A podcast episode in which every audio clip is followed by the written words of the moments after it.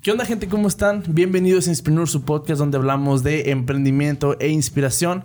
El día de hoy aquí tengo una persona muy chida, una persona que me cae a toda madre, con una gran historia. Tenemos aquí a Liliana Trejo. Lili, ¿cómo estás? Muy bien, gracias por invitarme. Qué bueno que viniste aquí con nosotros, este programa que se habla de la inspiración, de la gente que quiere empezar un nuevo negocio o tiene una idea y no sabe cómo darle. Entonces, Aquí no hablamos del negocio tanto, nos enfocamos más en la persona detrás del negocio y lo que hace. Y ese es el enfoque de hablar de la persona detrás de la marca porque el emprendimiento no es como lo pintan.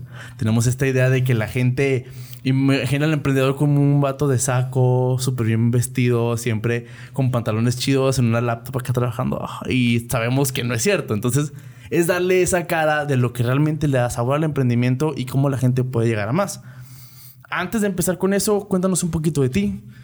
¿Quién eres? ¿Dónde naciste? ¿Dónde viviste? ¿Qué haces aquí? O más o menos de por qué te invitamos a este programa.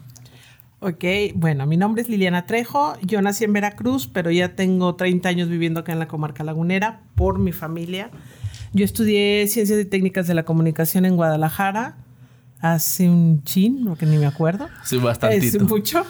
Este, de ahí me vengo al negocio de la familia, que es un que es restaurante.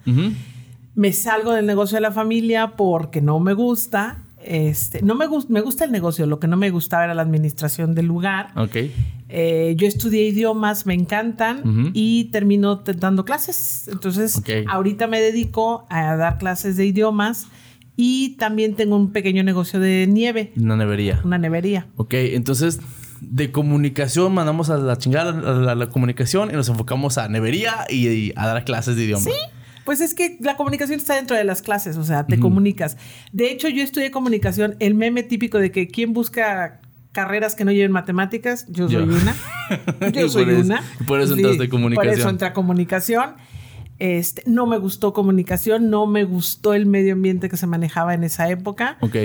Y me vengo acá a Torreón y en realidad la comunicación, pues X, no era nada. Pues no había realmente mucho aquí. O sea, la televisora, yo me acuerdo que el canal de Televisa, pues no, no era nada, no, tenían nada. Entonces, y para entrar a trabajar, primero, como mujer, yo quería eh, deportes, la sección de deportes o policíaca, y no, porque eres niña, no puedes. Yo. Me mandaban a cocina y sociales. Yo sociales en mi vida.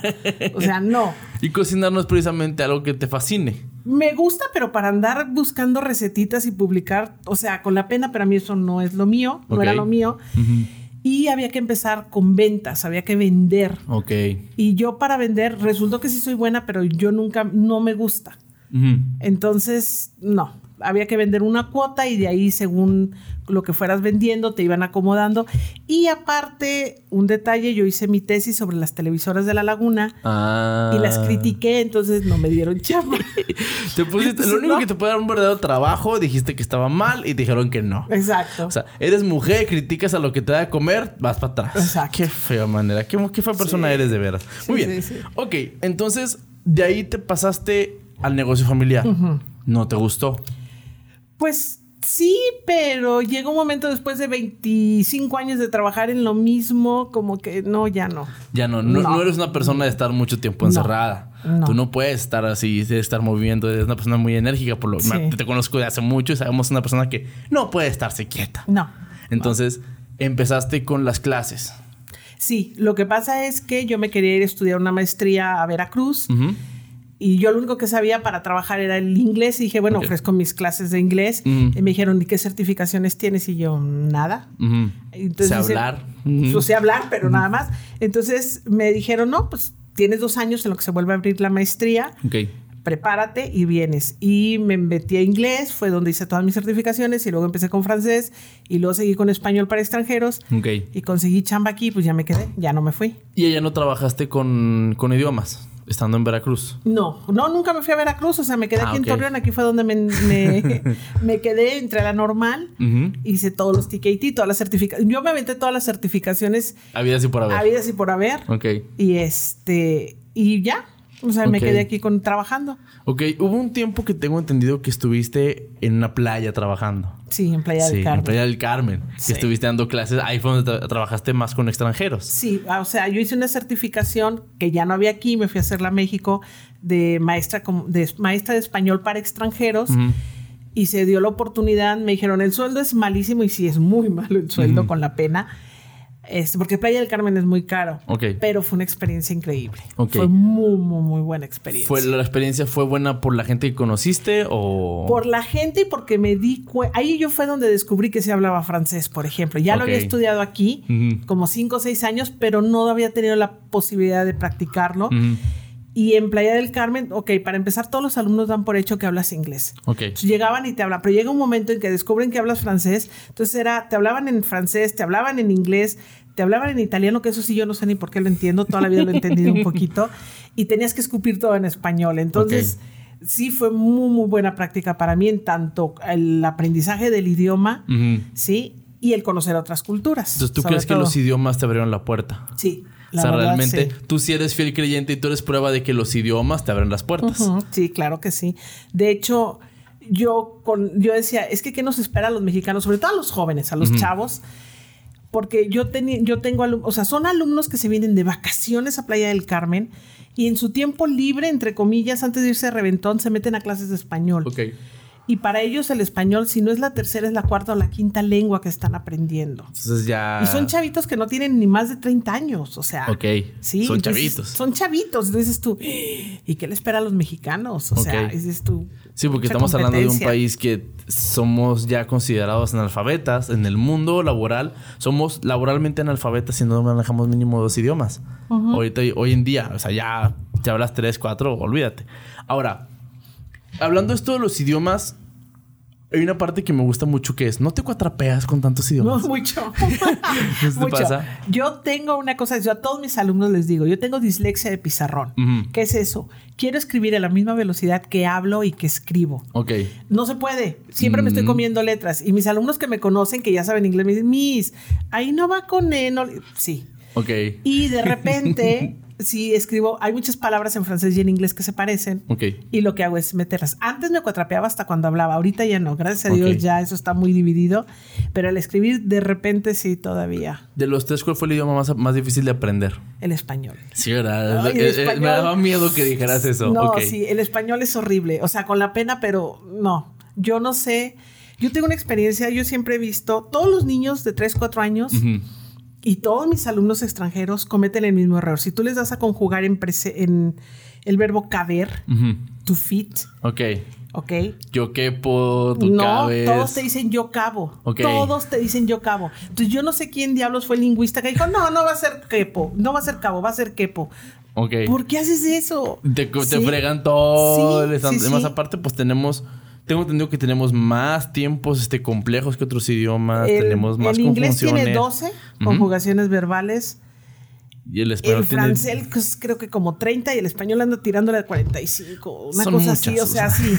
Sí, sí, no, sí está Luego horrible. aparte agrégale que las preposiciones, más aparte agrégale que el albur, más aparte agrégale que el mexicano habla de maneras que no nos imaginamos Sí. nosotros. Ok. De hecho, lo más difícil para cuando uno enseña español a alumnos que ya son B1, o sea, intermedios, avanzados, no es tanto la lengua, son los usos. ¿Dónde sí puedo o no puedo usar lo que ya sé? Estamos hablando Sí. que, por ejemplo, para que la gente que no tenga esta noción tenga un contexto, el inglés no es formal.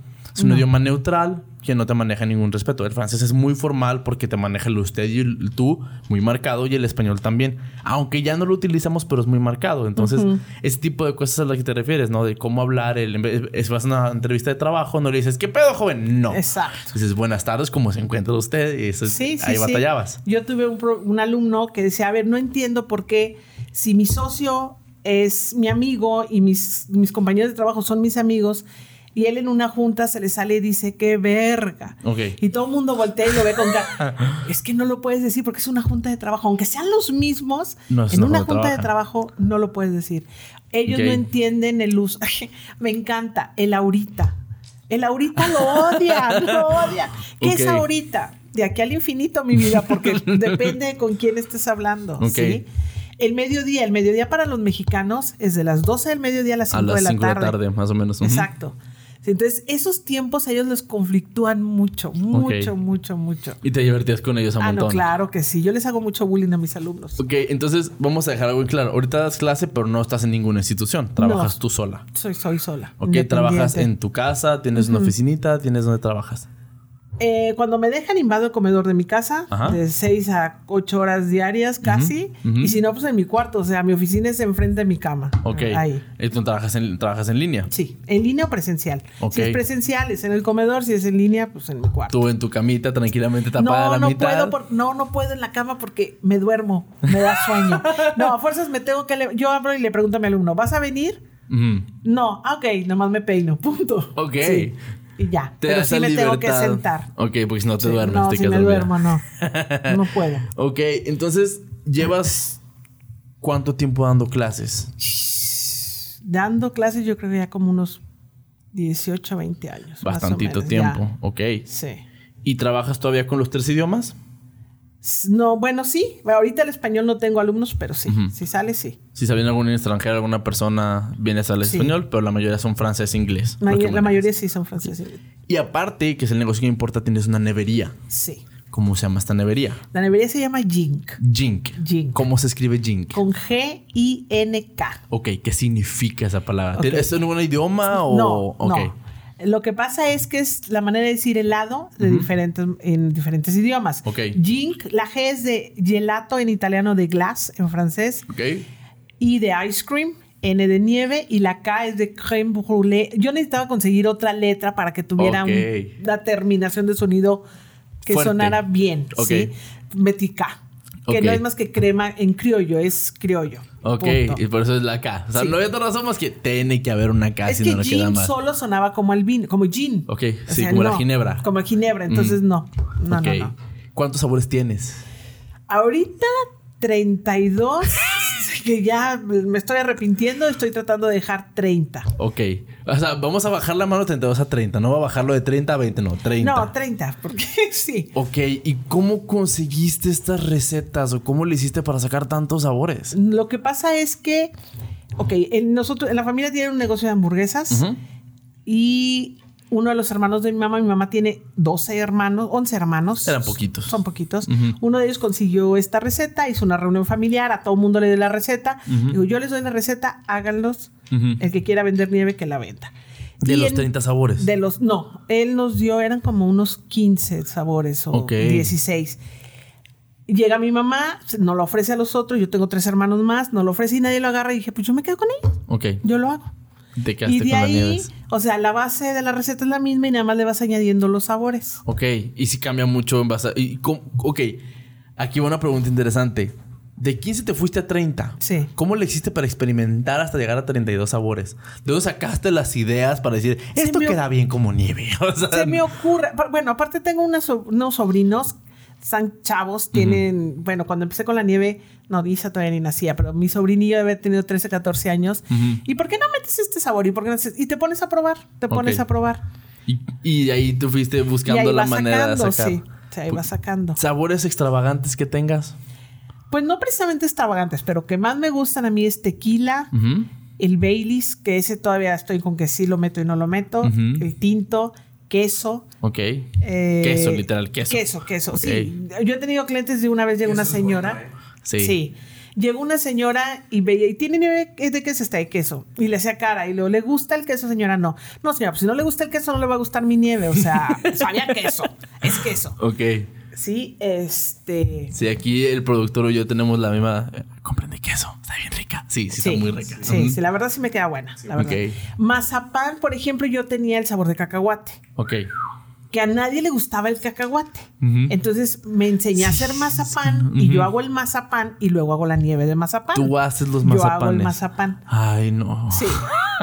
y es bien fácil, es muy fácil. No es cosa más que bueno, sí tiene que ver la mano, como dicen, porque yo una vez por alguien, algo trabajó una de mis hermanas, la nieve, y mis propios hermanos me decían, es que no le queda igual. Pues las recetas son las mismas, o sea, ahí sí yo no sé.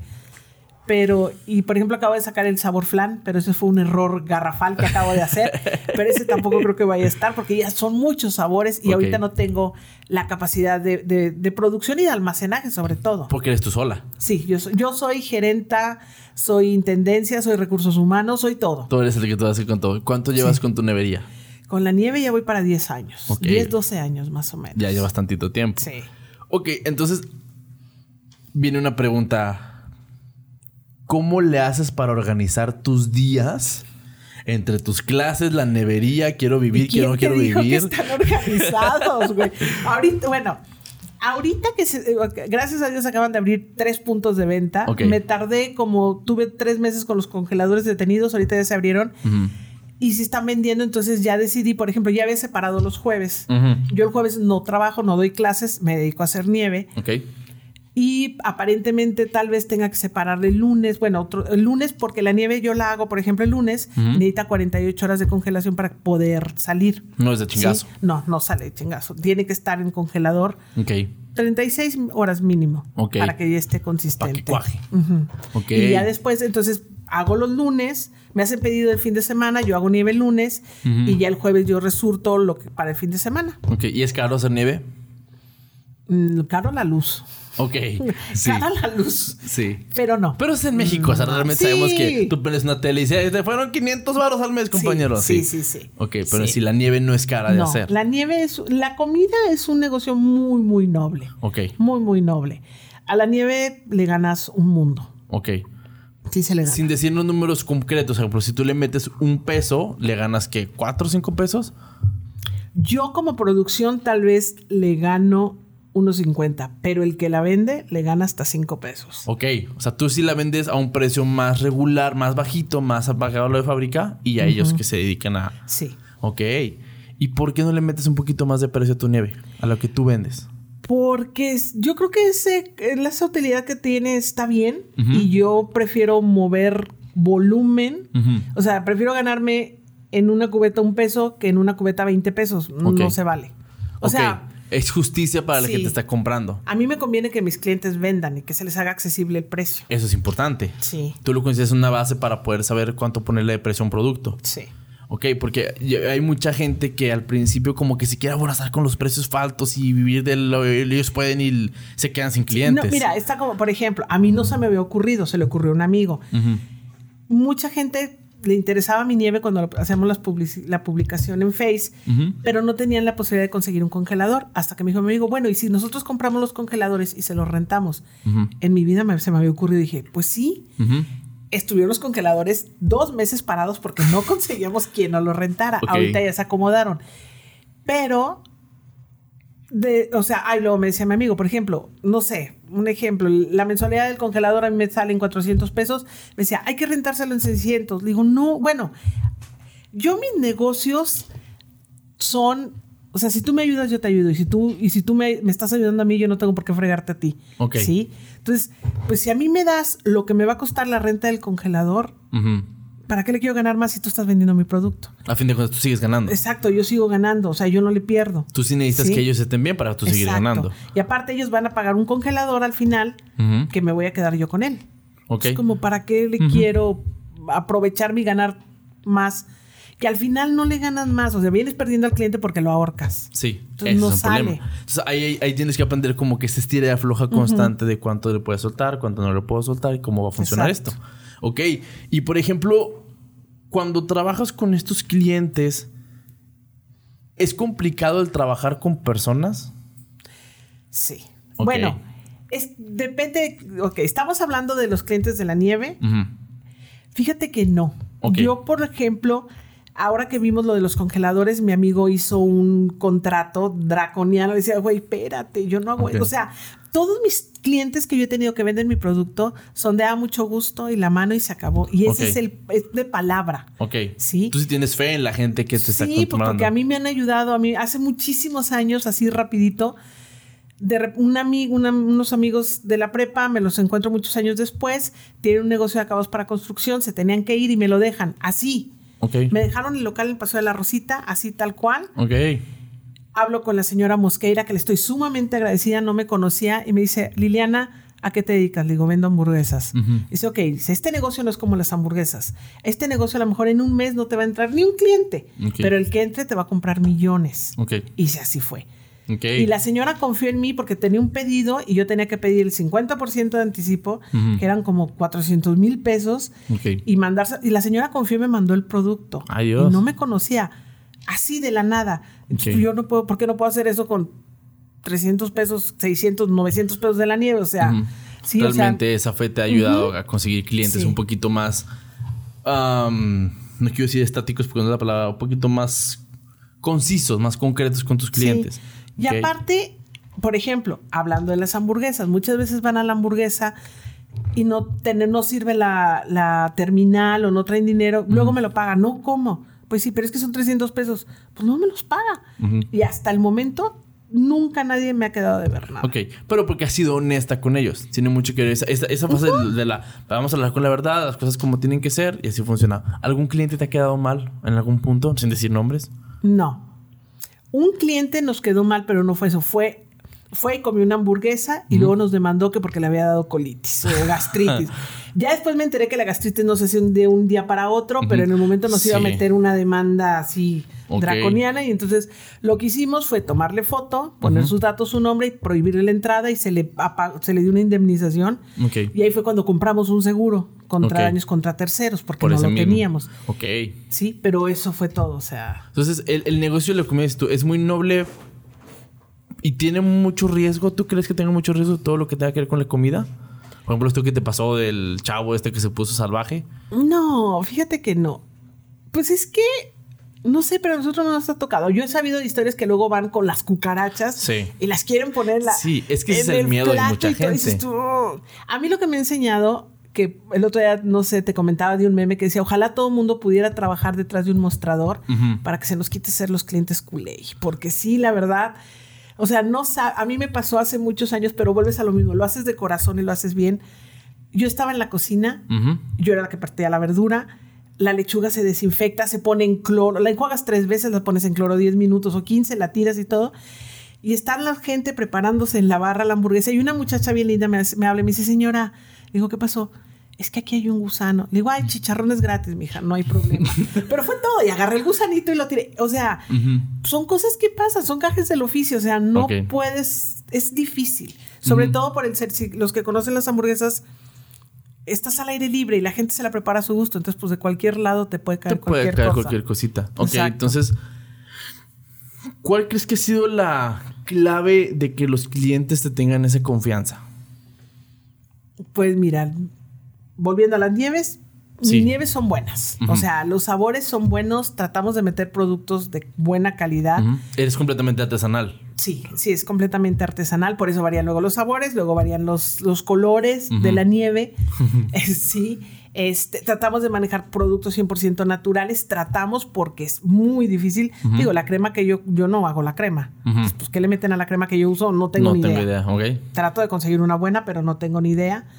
Este, y es eso, o sea, el tratar de mantener calidad. Ok. Sí. ¿Y cómo, cómo has tú llegado a este punto de decir, esta calidad es buena? ¿Cómo le hiciste para saber, es la calidad buena, mi nieve es buena? Ay, hija, hermano, pues es que eso te nace, o sea, ya lo trae uno, o sea, sí, o sea, es, por ejemplo, a mí yo no como mi nieve. ¿Por qué? Ok. Yo no como mi nieve. No, pero te voy a decir por qué. Porque cuando la estás preparando, como es fruta, por ejemplo, la fresa o el mango, si está muy, lo tienes que estar probando. Entonces, si está muy ácido, le tengo que poner más azúcar y la tengo que volver a probar. Y ya cuando está congelada, la tengo que volver a probar. Entonces, ya llega un momento que eh, ya, no la quiero probar. O sea, no. ¿Ves, Sí, no, quito, ya no, quieres. No quiero. ok. Entonces, si tienes un proceso inconsciente de proceso de calidad en el que checas constantemente que las cosas funcionen. Sí, claro. tienes que, estar al tanto de tu negocio. Sí. Ok, entonces ¿No te estresas? Por la producción de la nieve, no. Me estreso por detalles externos, como por ejemplo, llego a hacer nieve hace como un mes.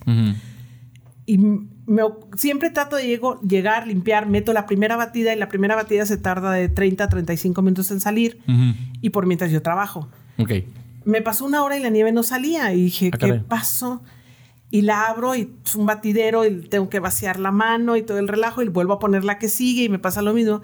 Resulta que se les había ido un día antes la luz y conectaron el transformador con las fases al revés y mi máquina en lugar de girar de derecha a izquierda giraba de izquierda, a derecha. Y, pero ¿y yo cómo sé eso? O sea, no, pues no. Y a mí me dice, mamá, ¿por qué no te fijaste antes? ¿Cómo me voy a fijar de algo que nunca me había pasado? no, no, no, no está en tu, en tu entorno normal tener que fijarte para dónde da vuelta la máquina. Y cuando empecé con la nieve al principio, hace muchos años, con estas máquinas nuevas, yo cerraba la puerta y se tiraba la nieve y cerraba la puerta.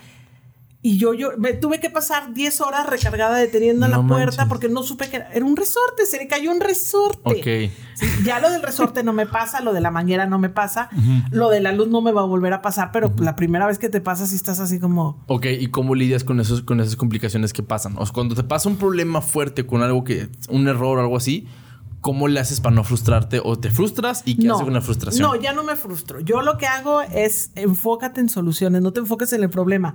Si te enfocas en el problema, lloras, pataleas y te vas a quedar con el problema. Ok. Ok.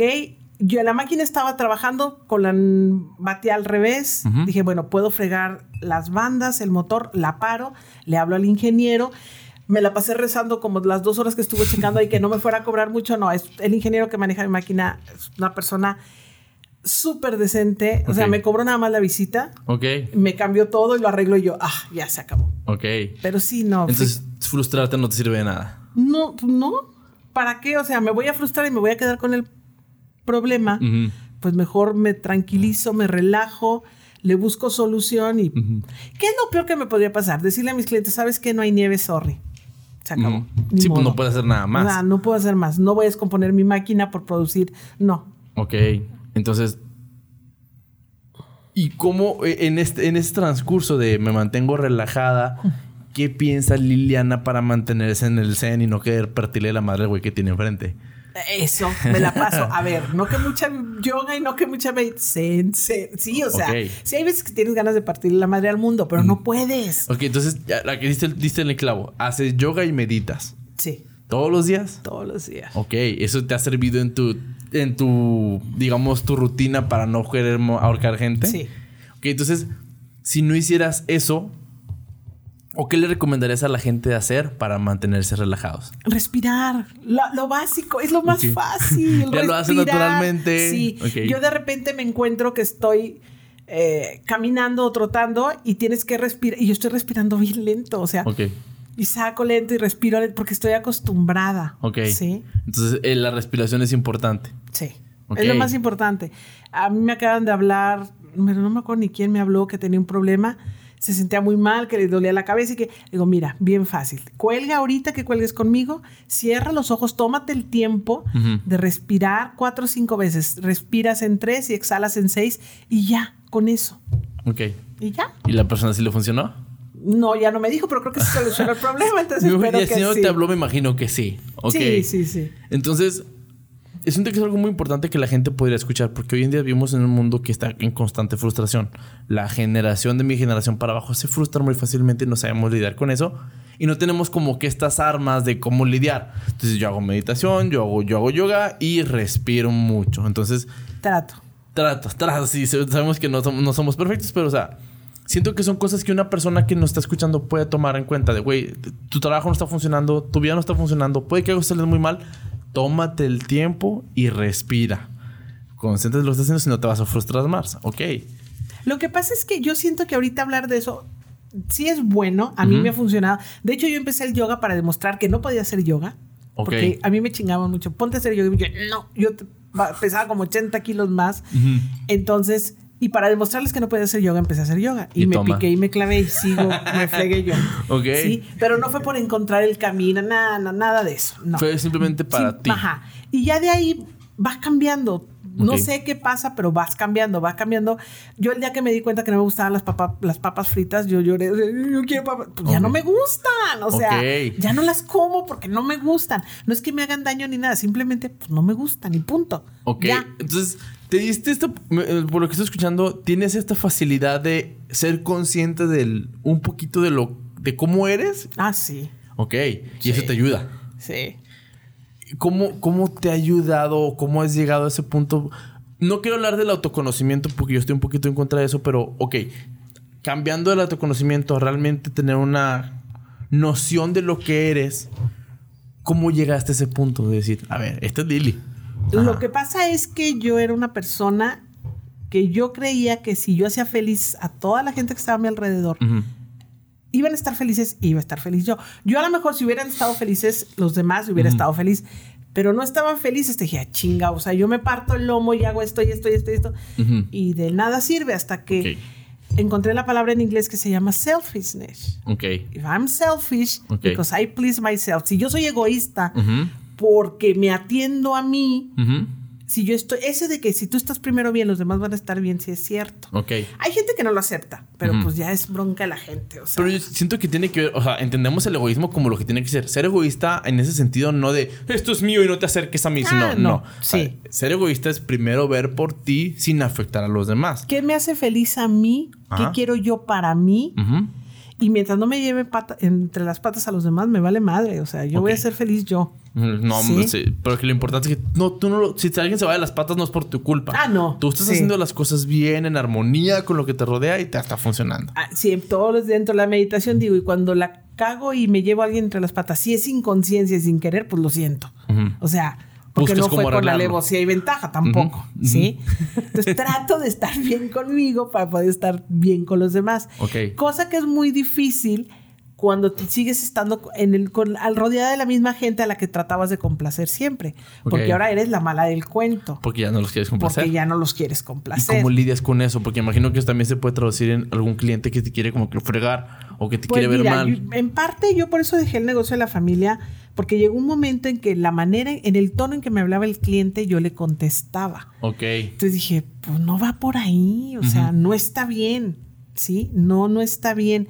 Aparte que a mí todo lo que tiene que ver con cosas negativas me enferma el estómago literal. Ok. Me enferma, me da diarrea. Ok. Te, Entonces, se yo no- enojas y vale sí, madre. entonces yo no quiero, ¿por qué tengo que estar enojada y por qué tengo que estar sufriendo por la señora que llegó encabronada porque la familia la mandó a comprar las hamburguesas y todavía tiene que llegar a prepararlas? Y todavía las tengo que preparar yo.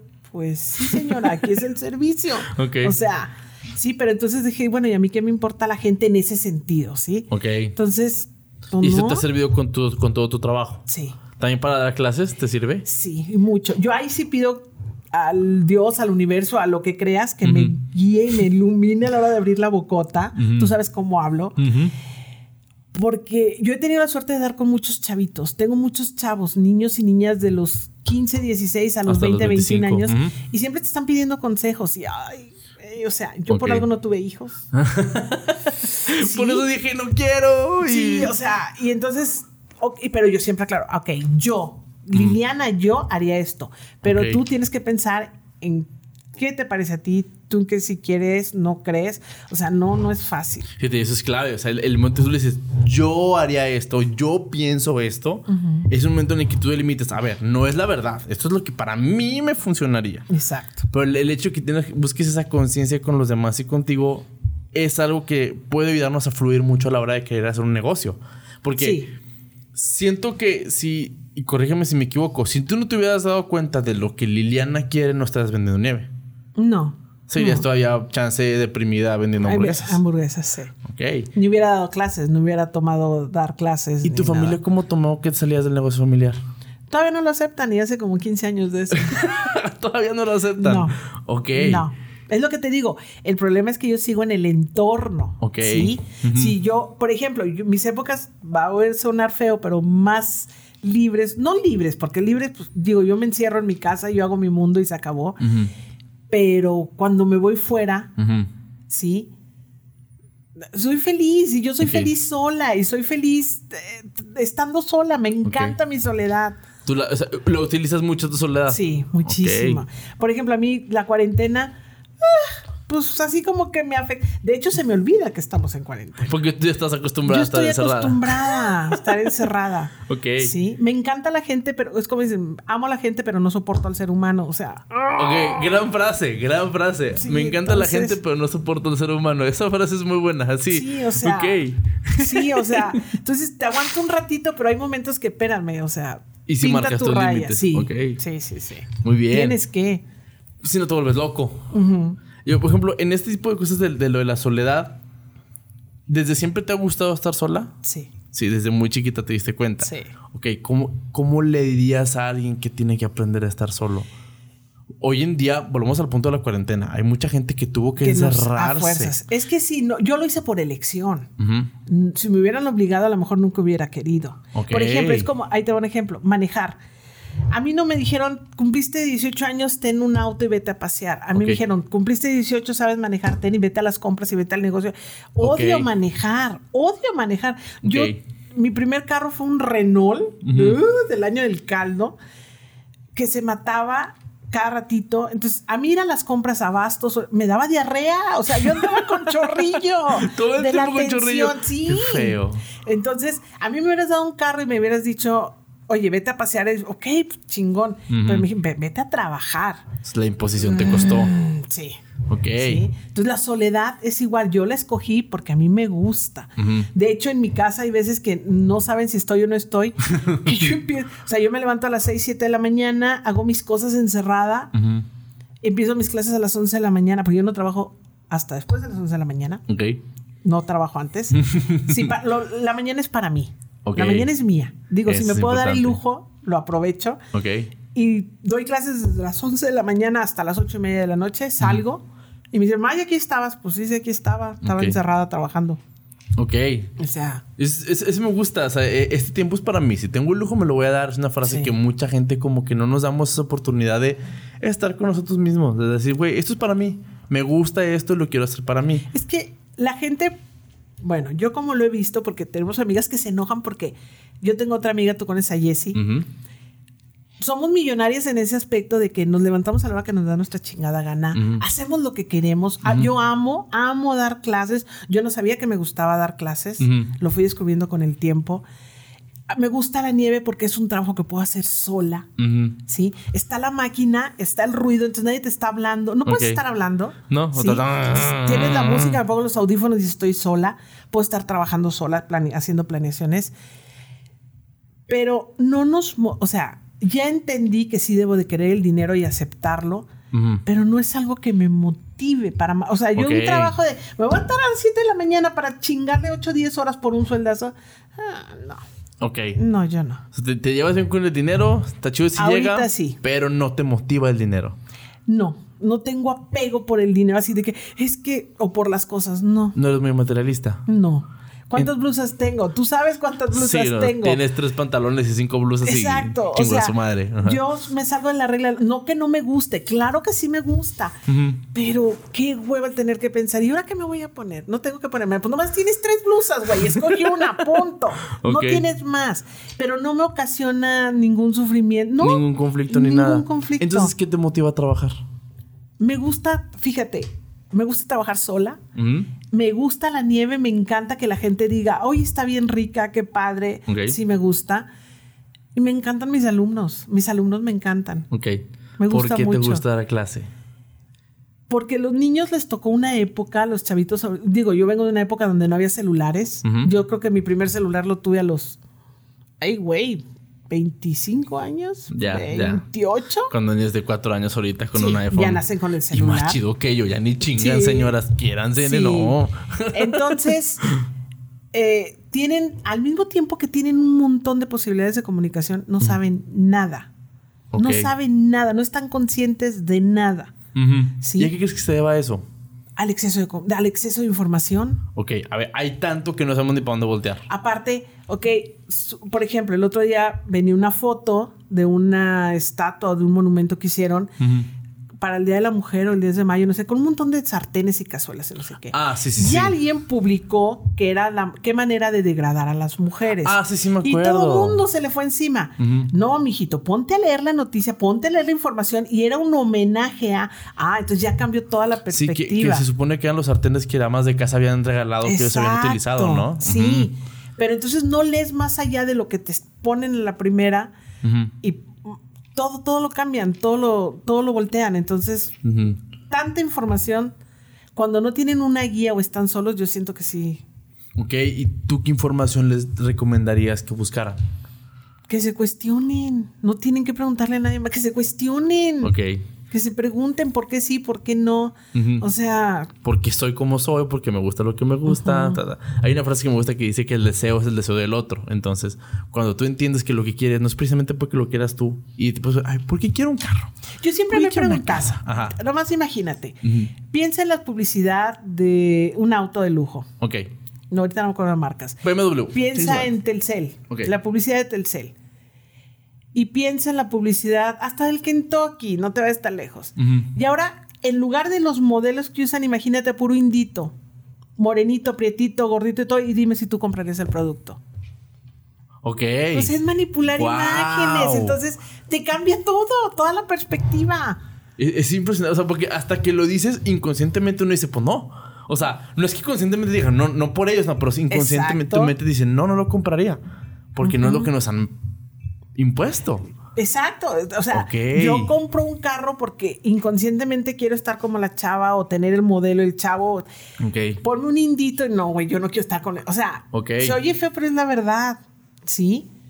Sí, pues es la manipulación de los medios. Exacto. Entonces, no, no. Ok. Qué difícil situación. Y entonces, imagínate a la juventud de ahora que los bombardean por todos lados.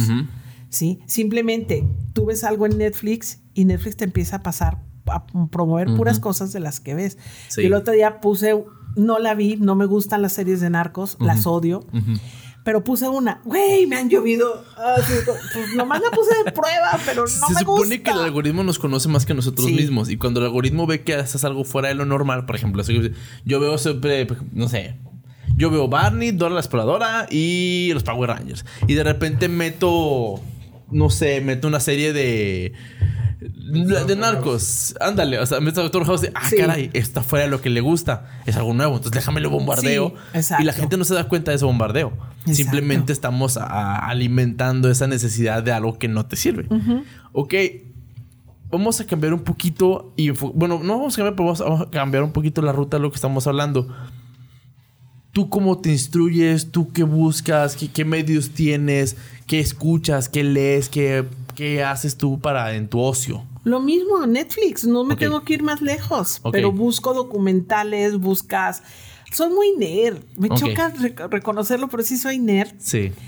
Eh, Lees mucho. Leo mucho. Leía, leía, pero ya ahorita leo un poquito menos, pero sí, ahorita estoy leyendo cuatro libros que empecé y ninguno termino. Ok. Eh, me ha dado mucho por leer. ¿Qué leo? ¿Qué estoy leyendo? Estoy leyendo... Uy, ahorita no me acuerdo de nada. Autores que te hayan gustado mucho. Que no hemos visto. este ah, güey, este libro, uff. Cuando estaba yo en la universidad leía mucho a Cadwell, Taylor Cadwell. Ok. Taylor Cadwell a mí me gusta porque escribe novela histórica. Entonces te enteras de lo que pasaba en esa época con la historia de una familia o de los actores ficción. Ok. Sí, entonces te estoy aprendiendo un poquito de historia porque yo siempre fui pésima para la historia. Sí. Y te enteras y digo, te meten un poquito de, cosas que no son reales. En cuanto a tu trabajo, en cuanto a emprendimiento, ¿tú te has metido a investigar algo? No, fíjate que no. ¿Nunca te ha dado por ese lado? No. Todo se te ha dado natural. Sí. Qué Por ejemplo, sí, fíjate, por ejemplo, yo me di, bueno, no, en la carrera yo me di cuenta que era, yo tengo, yo sé manejar a la gente. Ok. Sí sé manejar a los empleados. Bueno, ahorita los empleados hablando de Búfalo. De Geek, pues no puedo hablar porque yo soy mi empleada, yo me manejo sola, no hay bronca. Sí, no, no, no hay de otra. Yo discuto conmigo misma, sí, sí discuto. este. Te enojas y te regañas y sí, Sí, me regaño y me digo, ay, Liliana, la regaste. Pero, por ejemplo, yo cuando trabajaba en un negocio de mis tíos en Guadalajara, porque las hamburguesas también están en Guadalajara, yo nomás lo que digo, y nunca lo valoraron, y es cuando te das cuenta que por qué necesitas, es cuando yo dije, bueno, ¿y por qué necesito que los demás valoren lo que estoy? Con que yo lo sepa y yo lo acepte. Yo hice que dos días, el día de descanso de los empleados, fueran a trabajar gratis a limpiar el negocio. Porque vendían tanto cuando abrieron las hamburguesas allá que no, no daba tiempo de limpiar. yo les pedí de favor, yo Liliana, y por hacer el favor a Liliana que les caía bien, o se llevaba. Y son cosas bien tontas, o sea, es como pues soy tu jefa, pero no soy más que tú. O sea, somos iguales, güey. Y, yo, y si tú eres el taquero, yo no sé hacer tacos. Yo te estoy pagando, mm. pero yo no sé hacer tacos, güey. O sea, yo te necesito a ti. Ok. Sí. Es una, una pensar muy importante porque mucha gente ya no se da tan, tan común, pero había muchas veces que los jefes denigraban ah, a sus trabajadores. Sí, sí, sí. Tú sí quieres que eso no debe de pasar. Claro que no. No, no, no, no. O sea, no puedes porque necesitas a la gente. Todos necesitamos de todos. Ok. Sí. Entonces, yo creo que fue eso, o sea, yo aprendí sobre la marcha en la universidad, en el departamento, yo me toqué, cuando estaba haciendo servicio de comunicación en televisión, a mí siempre me escogían de directora porque era muy buena para mandar. Entonces yo tenía un güey en la cámara 1 y una niña en la cámara 2 y al güey le mentaba a la madre y a la niña volteaba y le decía, por favor, haz esto. Y a mí el güey me decía, ¿y por qué no me hablas a mí así? Digo, porque a ti si te hablo bonito no me vas a hacer caso y si a ella le grito va a llorar dos horas y no hicimos nada. O sea, eso es pues ya lo traes, o sea, es como ser observadora. Ok. Y... ¿El hecho de que seas mujer ha tenido algún tipo de problemática en tu trabajo? ¿A ti tú has sentido? Que yo me haya dado cuenta, no. a lo mejor con otras personas sí, pero que yo me haya dado cuenta, no. ¿Nunca has sufrido de algún tipo de segregación por tu género? Ok. Eso, eso, es, algo que podemos llamar raro. Lo que pasa es que no lo ando buscando. Si tú lo buscas, lo encuentras. Ok. Por ejemplo, yo nunca había entendido el concepto de racismo hasta la primera vez que fui a Tijuana y vi la barda que dividía y te dije, ay, güey, o sea, es para allá y acá. Y ves la playa de Tijuana, toda, está bonita, no digo que esté fea, me encanta, llena de piedras y todo. Y ves la de San Diego toda parejita y dices tú, ah, ok.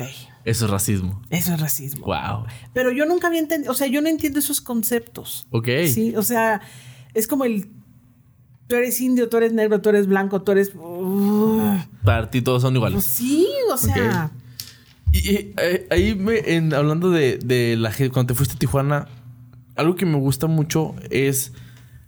Hay gente que le da mucho miedo a aventarse a hacer las cosas. Una de las cosas que más nos pesa es aprender a soltarnos de nuestros papás. Pero por lo que tú veo, tú viajaste desde muy chiquita para todos lados. ¿Te movías con tus papás o te movías no, sola? sola. Sola, ok. ¿Cómo lidiaste con, eso, con esos cambios de ya no depender de tus papás? Pues es que no... Pues para mí era normal. O sea Tú siempre viste, Mi papá siempre trabajó, mi papá trabajaba en la Nestlé y viajaba mucho, nunca estaba. Y mi mamá siempre ha sido, pues mi mamá nunca fue de que, ay, tienen que estar aquí. Ok. No. Siempre De, de hecho, yo le reclamo a mi mamá que nunca nos enseñó que necesitábamos un hombre para vivir, porque si no me hubiera casado y estaría, estaría que me mantuviera alguien, pero no. Okay. O sea, sí, pero o sea, mi mamá siempre fue muy independiente, ha sido muy, hasta la fecha trabaja, no le gusta quedarse en la casa. O sea, pues no. Muy bien. ¿Y, tú sientes que el irte a vivir solo es algo importante? Ay, sí. ¿Por qué? Fregón. ¿Por qué es importante? Porque no tienes a quién echarle la culpa de nada para empezar. Ok. Sí. O sea, tú eres responsable de ti. Si te vas a ir a emborrachar, pues tú eres responsable de cómo regresas y cómo llegas. Si es que vas a regresar y a llegar. Ok. Si te gastas el dinero en pendejadas, no hay quien te pues puedes pedir prestado, pero no, o sea, te haces responsable de tus actos. Ok, y eso también funciona con tu trabajo. Claro. Ok, si no trabajas, ¿qué si pasa? Si no trabajo, pues no como. o sea, qué difícil, ¿no? Sí, sí, o sea, no es como. Digo, yo doy gracias a Dios, por ejemplo, ahora que empezó con lo de la pandemia, eh, yo pierdo trabajo, me quedo sin trabajo, aparte renuncio al seguro que tenía, el trabajo seguro chiquito que tenía. ¿Qué era el que menos te gustaba? Sí, que era el que menos. y de repente un día me, me encuentro con que tengo dos alumnos. O sea, dos alumnos más o menos son tres mil pesos al mes. Ok. Y entonces estoy en casa de mi mamá. mi, mamá nunca jamás en su vida me ha cobrado nada. Ok. Ni me ha dicho, oye, ¿por qué no das, no haces, no quitas? O sea, entonces yo he aprovechado eso en mis casas se burlan mis hermanos porque digo, es que yo le pedí al universo y el universo me dio. Ay, pero es tu mamá. Bueno, pero fue lo que me dio. o sea, yo lo pedí y me lo dio. ¿sí? Pero gracias a Dios, yo a veces sí, por ejemplo, cuando estoy enfermo tengo algo y me doy el lujo de apapecharme la enfermedad de que, ay, hoy no trabajo, me quedo de huevo en mi cama y todo. Claro que lo agradezco. O sea, claro que lo agradezco. aprovechas muy bien tus momentos de ocio. Sí. Porque realmente pues trabajas toda la semana. Sí, sí, sí. Realmente no tienes, no eres como un trabajador godín como yo que tiene de lunes a viernes a domingo descansa. No, no. Tú no descansas más que cuando realmente lo ves necesario. Trato de descansar el domingo y de hecho van dos domingos que no trabajo, entonces el lunes lo convierto en domingo y no trabajo. Ok, entonces, ¿tú sientes que es importante el descanso? Sí. Ok, ¿y en qué te ayuda a descansar? Porque mucha gente hoy en día quieren matarse trabajando de las 24 horas del día 26. Entonces, hay veces como no tenemos como que este límite. ¿Tú nunca has tenido que batallar por esa limitación de descanso y trabajo? Lo que pasa es que me gusta dar clases, entonces no lo veo como. Es más, de hecho, hay veces que mis alumnos me dicen, Lili, es que no voy a tener para pagar este mes, te las doy gratis. Pero toma la clase, te lo juro. No, pero no está bien. Luego me pagas. No hay bronca. Porque a mí me gusta, porque si no doy la clase me aburro. Ok. Sí. Y vale madre. Sí. Ok. Entonces, yo no sé si les ha pasado ahorita, pero a mí con la pandemia me gusta armar rompecabezas, me gusta leer y no hago nada. O sea, se me va el día y no hice nada. Prefiero trabajar. Ok. Sí. Entonces, la cultura del trabajo viene de la mano con la educación que te han dado o te la creaste tú sola? No, es con la educación que me han dado. Ok. O sea, mi mamá siempre ha trabajado por todos y para todos, entonces. Muy bien. Sí. ¿Y, y tú en qué En tus momentos es que lees y haces rompecabezas. Ok. Y cuando te aburres de eso, ¿qué más hace Liliana? ¿Cómo es un día? Vamos a platicar de un día normal de Liliana. ¿Normal? Sí. Ok. Común, porque normal contigo no Sí, existe. no Vamos a hablar de existe. día común. Bueno, común. Sí. Eh, trato de levantarme a las 7 de la mañana, 8. ¿Por qué? Si te puedes, te bajas hasta las 11 porque te levantas a no las 7. me gusta dormir porque tengo pesadillas. Cuando duermo de más tengo pesadillas y soy Ok. yo pura pendejada y no me gusta. o sea, levantarme deprimida ah, no es bueno. Ok. No. Trato de levantarme a las 8, 7, 8 de la mañana. Es mi rutina. Me levanto y lo primero que hago es meditar. Hago una meditación. Ujú. Si me meto mucho en la meditación, se me van 45 minutos. Si ya se me hizo tarde, me la aviento de 30, 25. Ok. Eh, me tomo. Ya estoy como los viejitos, güey. Ok. Ya, sí, ya ni modo. Me tomo una taza de agua caliente. Es lo primero que entra a mi cuerpo. Ok. Y luego me, me, me voy y me hago una de café súper cargado. Y me siento a escribir agradecimientos. Ok. Agradezco todo, aunque me haya ido de la chingada el día anterior o lo que sea. Agradezco, agradezco por lo que sea, güey. Porque tengo la pluma, porque tengo un techo, porque está la almohada, porque lo que sea. Pero Tienes agradecer. cosas que agradecer. Sí. Ok. Y al final terminas sintiéndote bien. Ok. Mira, hay una cosa, yo antes me levantaba, un día me dijo, por- alguien me dijo, ¿por qué siempre te levantas? Cuando te levantas lo primero que haces es quejarte. Y dije, ay, sí es cierto. Ok. Entonces yo tengo ya años así, ahorita ya es en automático. Voy al baño tres veces y las tres veces que me levanto a la madrugada al baño digo, gracias, gracias, gracias. Ok. Y eso no puedes decir gracias con cara de fuchi, di gracias enojado. No, sonríe. La no puedes, la te da la palabra. sonrisa. Ok. ¿sí? Entonces, lo primero que hago es eso, dar gracias cuando abro los ojos, luego la meditación, luego los agradecimientos y luego yoga. Ok. Esa es tu el- mañana. esa es mi mañana. Yoga, me baño, Clases. desayuno o una clase y luego desayuno y luego ya me sigo con mis días de clases. O sea, tengo clases todo el día, termino, en- cuando no termino a las 7, termino a las ocho y media Mm. y en la noche, después de la última clase, como Mm. y si tengo ganas, salgo a caminar. Ok. Y si no, pues, para variar, me quedo sentada viendo una serie en Netflix. Ok. Si realmente no sales mucho de tu casa, estás ahí, estás encerrada. No. ¿Y no te frustra estar encerrada todo el día? No, me gusta. Tú sí disfrutas estar encerrada. Sí, y sola, porque gracias a Dios, el trabajo de mi familia, a las 5 de la tarde ya no hay nadie. Ok. Todos fueron a trabajar. Ya se fueron a trabajar y llegan hasta las 2, 3 de la mañana cuando ya estoy dormida, entonces no nos vemos. Ok. A gusto. Entonces realmente estás sola. Sí. Muy bien. Eso, eso es algo que. Wow. Mucha gente no. Vuelvo al punto. Es que me impresiona porque mucha gente no sabe estar sola con sus pensamientos. Realmente No, tú te sientes a, mí pensar no. sobre ti. A mí si me pones una cámara oculta, porque tiene que estar oculta porque estoy consciente, no lo voy a hacer. Pero yo sí soy de las que tomo sola, canto sola, bailo sola. Ok. O sea, tú me puedes ver en mi casa de repente un día y estoy bailando y estoy cantando y estoy gritando. Sí, y desde temprano estás feliz. Sí, me ha Sí, tocado o sea, levantarme eh, las sí. veces que hemos salido temprano a algún viaje. Siete de la mañana y ¿cómo están? Y yo, Sí, "Ay, güey, ya yo no entiendo, yo Liliana". no entiendo. Por ejemplo, ese es un problema muy grande con mi mamá y mi hermana, Ujú. que se levantan como si... Vamos a cambiar la expresión. Se levantan con cara de fuchi todo el día. Ok. Yo no sí, puedo. Sí, yo no puedo. O sea. ¿por qué te vas a levantar enojado? Ok. Lo mismo te cuesta levantarte enojado que contento. Lo mismo. Nomás cambia el chip. Punto. Ok, entonces tiene que mucho la mentalidad que tengas. Sí.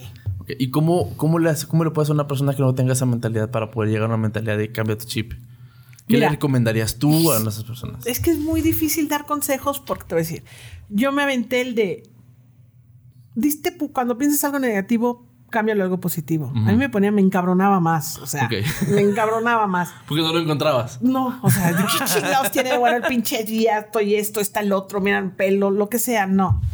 Eh, algo, busca, tienes que, la gente tiene que encontrar solita eso. A mí me ha ayudado el gracias, gracias, gracias. Ok. Tan, tan. Sí, de hecho sería bueno que si nos estás escuchando o nos ves, es- inténtalo, di gracias y la forma en la que mueves tu boca te hace sonreír. Sí, no puedes de- de enojarte, o sea, decir gracias encabronado. Tal vez si tienes humor negro, pueque. Sí. Pero tú estás hablando que es humor negro, entonces ya Ok. con eso ya la llevas de gane. Muy bien. Ahora, vamos a cambiar un poquito a una persona que quiere empezar un negocio, que quiere empezar una idea, que quiere aspirar a hacer algo por sí solo. ¿Qué le recomendarías? ¿Qué recomendaciones le da Lili que le han servido a ella? Mano, pues primero que esté consciente de lo Mm. que quiere.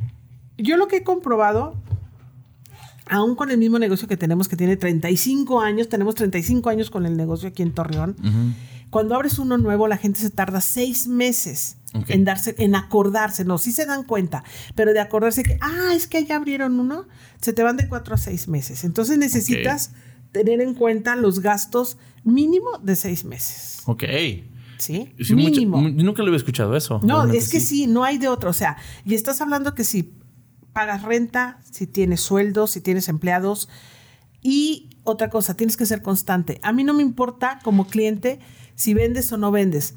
A mí me importa que si yo sé que tú abres de las 6 de la tarde a las 12 de la noche y yo voy un día a las 7, va a estar abierto. Ok, la constancia es la importante. La constancia, sí. Muy bien. Y la limpieza. O sea, el producto, fíjate que yo creo que lo que menos, digo, si de pasada el producto está bueno, es un buen producto, va a vender. Pero si tú eres constante y limpieza, ya la llevas de gane. Llevas el 50 mínimo de gane. ¿A qué te refieres con limpieza? A que esté limpio el lugar, a que, esté presentable. Y no, no estoy hablando de lujos, o sea, que si tienes tu mesita, pues la tienes limpia, limpia bonita, le echaste agua a la tierra, no sé. Que, se vea bonito. Que se vea bonito. Me imagino que si a ti te gusta cómo se ve, a la gente le va a gustar cómo se ve. Exacto. Ok. Y ¿Cómo lidias con los momentos en los que no tienes clientes? Porque vamos a dar de la nieve. Ahora estamos a toda madre. Aquí en Torreón estamos a 45 grados. La gente añora la nieve. Pero llega el invierno. Hay una cosa. Torreón es uno de los mercados más difíciles para la nieve, para mi tipo de nieve. Mi tipo de nieve, mi nieve es garrafa. La gente cuando hace mucho, mucho calor, o sea, julio, agosto, bueno, junio, julio, buscan la, de hielito, la de frappé. La de raspa. La de raspa. Los meses mejores para mí son septiembre, octubre y principios de noviembre, si no nos cae como siempre un aguacero y hace frío y ya vale madre. Ok. Sí. Pero la gente de Torreón es difícil para la nieve. Hemos batallado para. Hemos batallado para conseguir. ¿Y cómo tienes pensado lidiar, por ejemplo, en estos inviernos que vienen? ¿O cómo doy clases, por eso doy clases. Por eso no pierdes las clases. No pierdo las clases. Es importante tener una segunda opción de, de, dónde conseguir dinero, aunque sea tuya. Sí, sí, sí. Ok, porque si no, se te va. Y de hecho, mis clientes, por ejemplo, hay una chava que acaba de abrir en Jacarandas tiene dulcería. Mm. Entonces iba a meter más chuchulucos. O sea, tienes que ver la manera de cubrir. No dejas completamente de vender nieve, pero por decir, de vender dos cubetas o una cubeta diaria, pues te va a bajar a un cuarto. Ok. O sea, sí, sí baja. Y tiene que ver mucho que ver la paciencia. ¿Te consideras paciente? Yo, uy, sí. Sí, ama. tienes que, güey, doy clases. O sea, tienes que, tienes que. Y con todos tus negocios la paciencia ha sido clave. Sí. De hecho, a mí me caga cuando dicen los tiempos de Dios son perfectos, pero sí es cierto, o sea, no hay de otra, no hay de otra. Yo por mucho que lo quiera apurar, yo te digo, yo compré los congeladores en abril. Ok. Mayo y junio parados. Ahí estaban, los estuvimos publicando, pagamos el que quisiera. Acaban de salir. Ok. Ahorita en julio. ¿Y no, te frustró el que no hayan salido ni nada? No, porque como no los veía. Eh. ok. es, importante. E, eso, esa mentalidad se me hace muy clave. El no me frustro por las cosas, se me resbalan. Pues es que, ¿qué gano? O sea, ¿qué voy a ganar con eso? Es que no te. No, güey. O sea, me voy a torcer, me voy a enfermar y, no va a funcionar. Ok. Es como. o sea, si me encabrono, voy a hacer dinero, pues me encabrono todos los días. Pero si de todos modos no va a llegar, pues ¿para qué chingos me encabrono? ok.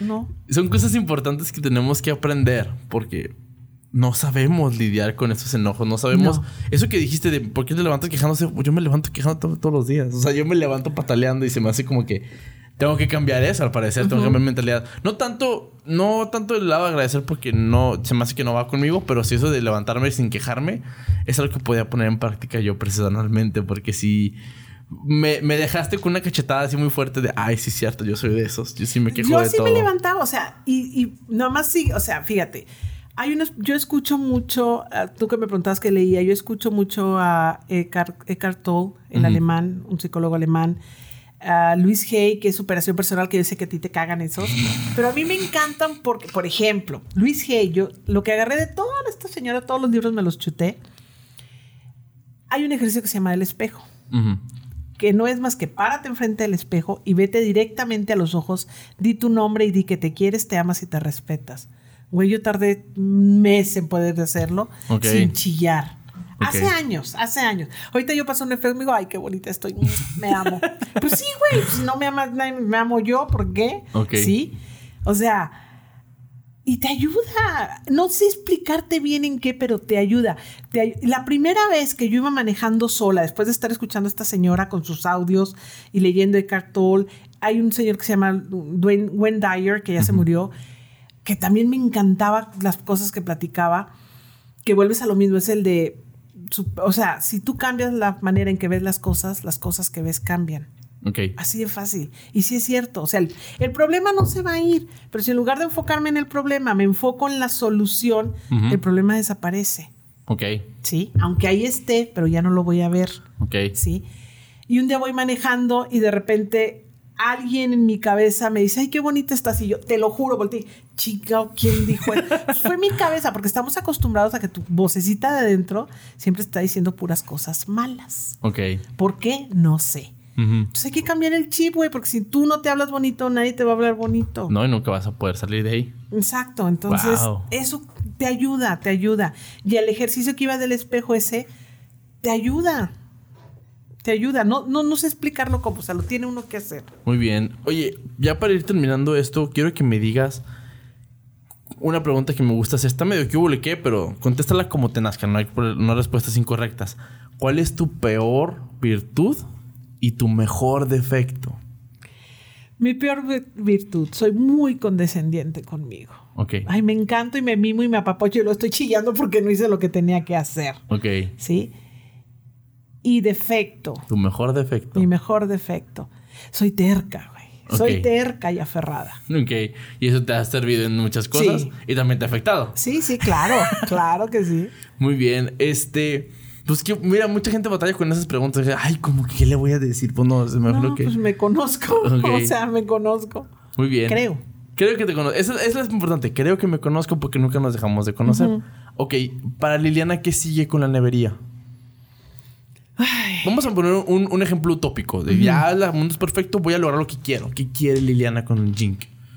Que crezca y que se venda en toda la República. Ok. Meter mi producto en toda la República. Muy bien y nada más quedarte con nieves, no meter nada más.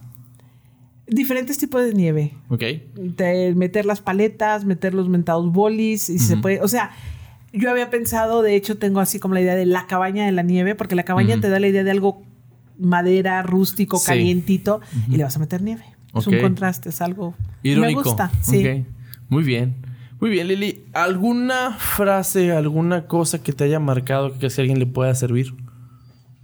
No, pues ahorita no se me viene nada a la cabeza. Nada, o, algo que digas tú mucho que siempre te lo digas a ti misma para seguir. ¿No nada? ¿No, no te ocurre nada? No. No, no se me viene nada a la cabeza. Quitando el gracias, gracias, gracias, que de veras a mí sí me ha funcionado. Realmente no hay otra. Realmente no, no tengo otra. Muy bien, Lili. Pues se me hace que aquí vamos a terminar la conversación. Muchas gracias por haber venido con nosotros. Muchas gracias por haberme invitado. ¿Dónde te podemos seguir y dónde podemos seguir a tu nevería? En Face, en Jink, que ya me estuvieron diciendo que ponga Twitter, ya más o menos. Instagram. Ah, Instagram. Es que para esas cosas no soy buena. Esperemos que sí, pero en Face ahí está, se pueden meter a la página y darle like. G-I-N-K. Jink. Ice Cream. Y ahí podemos encontrarte para comprarte a ti o comprar en tus puntos de venta. Muy bien. Muchas gracias, Lili. Esperamos que cuando tengas más sabor nos traigas para probarlos y podemos dar una, una, una reseñita de, ah, está chido este, no lo compren. Una degustación, sí, sería buena Ahora que meta los sabores de Navidad, porque ya tengo los nombres. Ok. No sé si te acuerdas de sus nombres. No, no me acuerdo de eso. Moco de reno. Ok. El favorito de Santa. Ok. Y cerilla de gnomo. De duende, elfo, de, duende, elfo, de, duende, de duende. Eso es que vas a meter. Ahí Eso se es lo que a meter el año pasado, pero con la pandemia no se pudo. Entonces, esperemos que este año podamos. Muy bien, para ir a. Pronto iremos allá para checar los nuevos sabores. Muchas gracias, Lili. Gracias, gente, por acompañarnos. Acuerden seguirnos a Inspreneur en Facebook e Instagram como Inspreneur, Inspreneur, por aquellos que no lo puedan encontrar.